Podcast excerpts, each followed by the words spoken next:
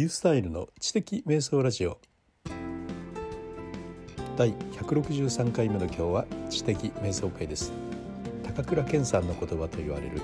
拍手されるより拍手する人間にという言葉について考えてみます。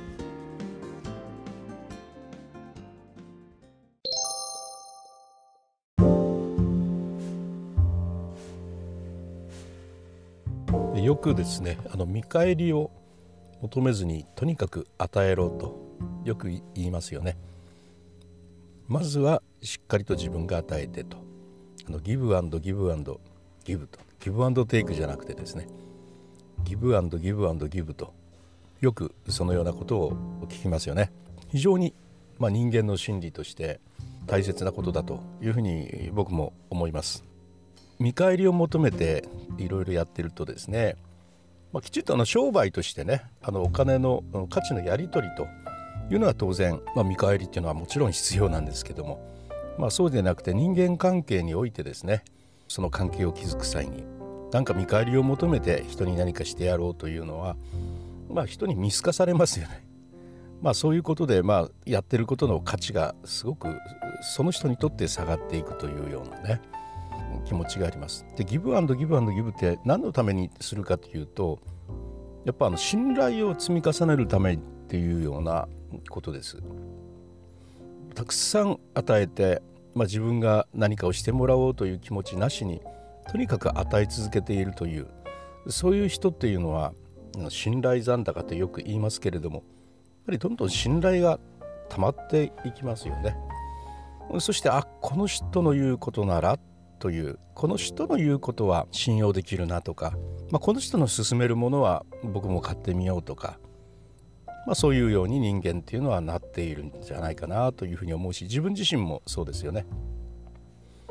でやっぱりあの信頼のある方の書いた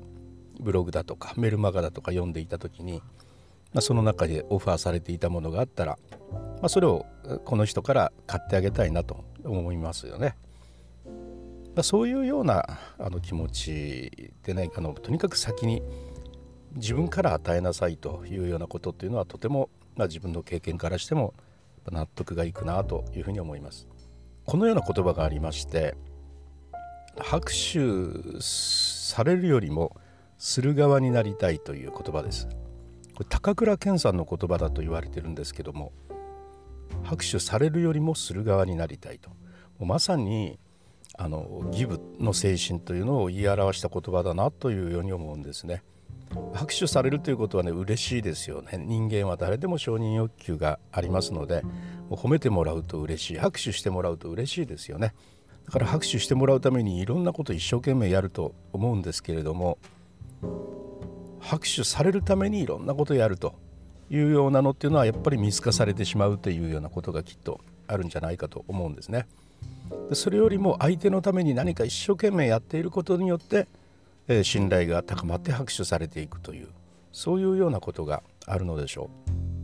う。ですから拍手をね人のために拍手を一生懸命にすること。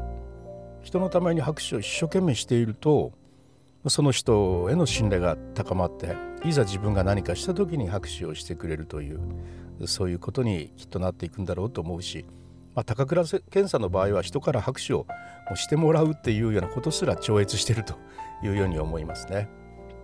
であのいやそれって高倉健さんがもう十分人から拍手をされたから言えることだろうと拍手もされない人がまず拍手をする側になりたいとか言ってもそれって単なるねえみたいにねなんかなりがちな気がしますがまあそれでもねやっぱ僕はやっぱりやっぱりそうじゃなくて拍手される側にまずなりたいっていう気持ちがやっぱ大事かなというふうに思いますね。で高倉健さんの場合はもう拍手でさもう何もしなくてももう信頼が高まっているわけですからもう何を言っても拍手される人にもなっているわけでもう承認欲求はもう十分すぎるほど満たされている方なのでねまあどんどん今から先は人にね拍手をしていきたいというふうな気持ちがあるとは思いますけれどもまあ、そういう高倉健さんにしてもですよ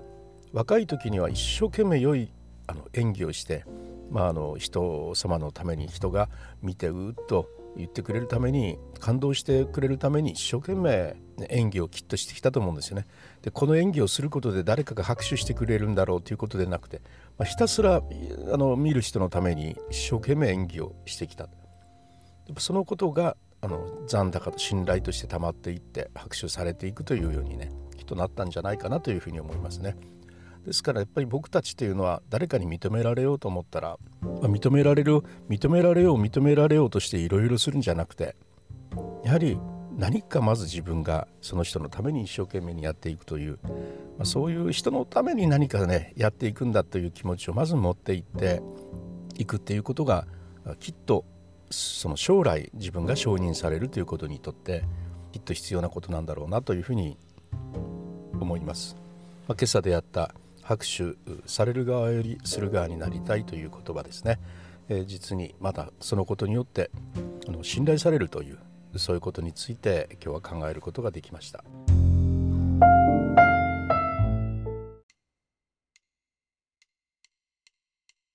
はい、いかがだったでしょうか？やっぱりこ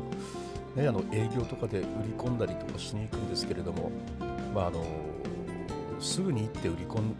すぐに行って売り込んで売れるということっていうのはやっぱりなかなかないのであって何度も何度も足運んで顔を覚えてもらってその上で少しずつ信頼を得ている上で、